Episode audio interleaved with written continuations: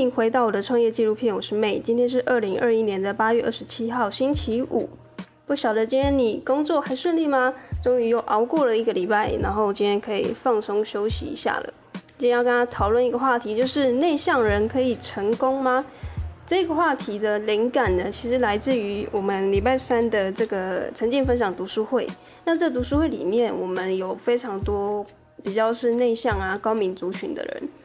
那为什么我会知道这些人是属于内向高敏感族群的呢？因为另外一个创办人就是共同主持这个读书会的创作者昆阳，他去找了非常多内向者族群，在那边找到的人就是那样属性的人嘛。那而且同样属性的人又会在吸。吸引同样属性的人进来。那我发现到大家在自我介绍的时候，也会去分享说他们平常喜欢看什么样的书籍。那确实，我看到大部分人看的书籍都很有深度，要么就是哲学类的、心灵类的、心理励志等等的这些呃书籍呢，就可以大概看得出大家其实都很有想法、很有深度，然后也相对是内向的族群。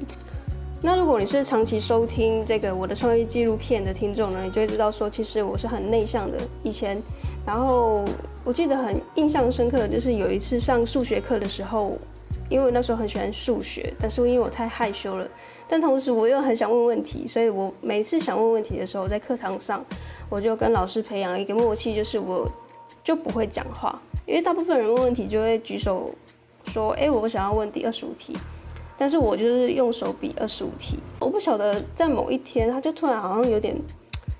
就是不知道为什么他哪一根筋不太对劲。就那天就是也是像平常这样上课，然后一样是问问题的这个环节的时候，我就是用手比了。他当下就是直接跟我说：“你现在就是要用说的，说出你想要哪一题。”想他当下就很像被雷劈到。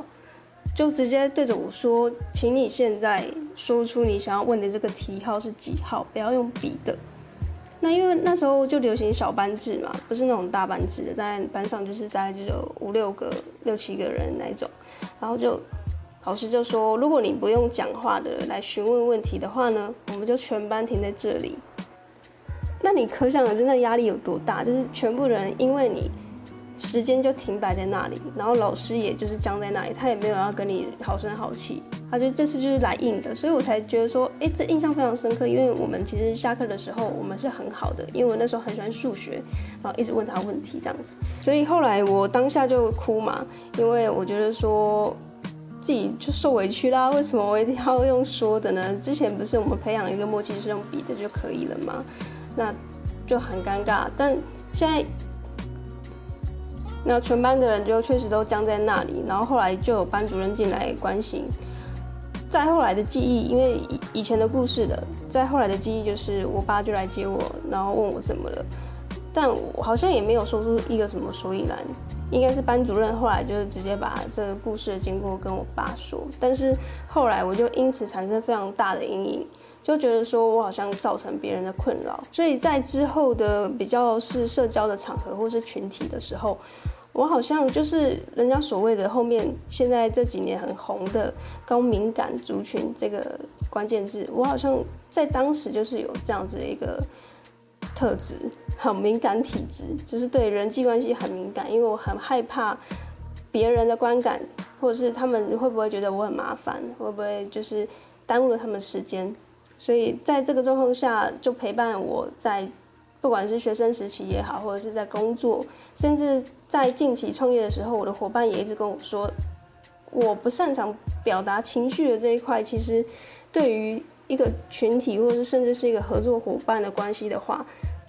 真的会在沟通上会是一个非常困难的一个环节。所以我也一路以来都一直在练习，而且这个感觉就很像你的大脑重新就是 reset。就是有人突然跟你说，你这样是不对的，就以前你以为这样子是可以不造成别人的困扰，是等于对的，但现在却有一批人跟你说，你这样是不对的，你应该要适度的去分享你现在情绪的感受，而不是一个人像一个闷烧锅，然后把所有的情绪就藏在内心，然后可是心里可能默默不开心啊，或者是你有难过的事情你又不说，那全世界的人都知道你就是心情不好，就你在那边给白说哦，我没有我就很好。所以这一路以来的转变啊，从以前是非常非常内向的一个状态，到后来我开始觉得不太对劲了，因为我内心有非常多的想法，还有甚至是很多事情想做。我发现到这世界、这个社会是针对外向者而生的，因为在大学时期，我发现到会简报的人，他其实不需要太多的时间在那边准备 PPT，他只要在报告的那二三十分钟表现好，他就可以拿拿下分数了。那我觉得，那对于内向者来说是一个非常不公平的一个状态。那当然抱怨也没有用嘛，所以我开始去试着练习。那甚至到了工作的时候呢，我发现到业务的这个性质，其实它很不利于内向者，就是所谓的线下的这种业务陌生开发。那我在前面几集有跟你们分享过，其实我身为一个内向者，我其实是很崇尚这种业务性质的工作，并不是因为我有多么喜欢跟别人社交，而是因为只有这个方法，我才有可能不是用时间去换呃金钱。因为在当时，其实除了业务工作之外呢，那时候网络行销还没有那么红，所以我那时候想到的可以 double 我的薪水，就是比较有可能有倍数的成长，或者是其他的可能性，就是有业务，不然就是直销，或是保险，或是卖房子。那当时因为我的专业是这个医药相关的东西嘛，所以我当然我的第一首选就是去到外商公司去做工作。但是后来的故事就是我从事了药局相关的业务工作，所以如果你有兴趣的话，你可能要回去收听。但总之呢，就是今天要跟他讨论的就是关于读书会，我我观察到了几个现象啊，就是我发现到这些内向者他开始有了一些的迹象，让我觉得其实大家其实对于渴望成功或者是被看见，或是说出自己的想法，其实这种渴望是在的，而且。甚至是非常的渴望，就是我们一般对于内向者来说，他他可能也很乐于自己成为一个内向者，但是我并不觉得哦，因为我发现到会读书的这群人啊，大部分人就是内向的，因为外向者可能比较坐不住，他没有办法在一个定点好好的看完一本书，但是相反的过来，你看这个逻辑就是。会读书的人是内向的，但是为什么他想读书？就是因为他渴求知识嘛，他想要自我成长嘛。但是渴求知识跟自我成长的人，怎么可能不喜欢分享自己的想法呢？所以他卡在了一个点，就是他没有勇气去分享自己的想法，所以他来报名了读书会。那报名了我这个读书会之后呢，他发现到哦，原来这里是可以练习发表的一个场地，而且这边的人很友善。那他当然就是毛起来分享了。那最重要的关键就是没有一个领头羊带着他们，跟他们说没事，你们可以尽可能的分享你们自己的想法跟自己的观点，就等于是我们制造了这样子的一个舞台，让所有的内向者也好，或是高敏感族群也好，可以有一个舞台，然后好好的在上面做练习。那当然啦，我在过程中也观察到了三个现象，那这个三个现象呢，就足以去。证实我刚刚所说的论述。第一个就是因为我们读书会有分成分享者跟这个旁听者。那我发现到上一次的旁听者，就我在旁边啊、偷听，但是偶尔会留言的这种旁听者，他在这一次主动的分享了啊、主动报名说他想要分享，这等于是他跨越了自己的舒适圈。第二个我发现到的现象还蛮有趣的，就是上一次有个分享者，他其实就是视讯镜头是关闭的，然后呢，在分享过程中，他其实进入到一个忘我的境界，所以他声音越讲越小，然后时间的掌握也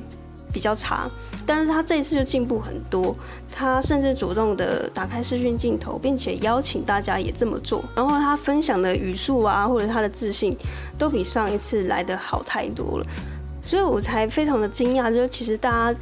不管是进步的幅度，或者是他们想要这种自我成长的心跟毅力啊，其实这种特质确实是在我过去参加其他读书会的时候，嗯，比较没有发现到的一个状况。所以我觉得说有有没有可能，就是这些内向高敏的族群，其实他们只是缺少了一个舞台。那最后一个第三个我发现到的现象，从晚上的七点多。开始七点半开始，然后一路进行到快十点，这二十几个人都没有人掉线过，就掉一个，他就说他要先走了，掉一两个这样子。那几乎所有的人就是在那两个半小时中间都没有断线，这也让我发现到，其实，在旁边隔岸观火啊，或者是还在等待最佳的时机入场，或者是他还在熟悉这个环境的过程中，他其实还在评估这个环境是不是真的这么的友善到我可以抛下所谓的畏惧跟这个，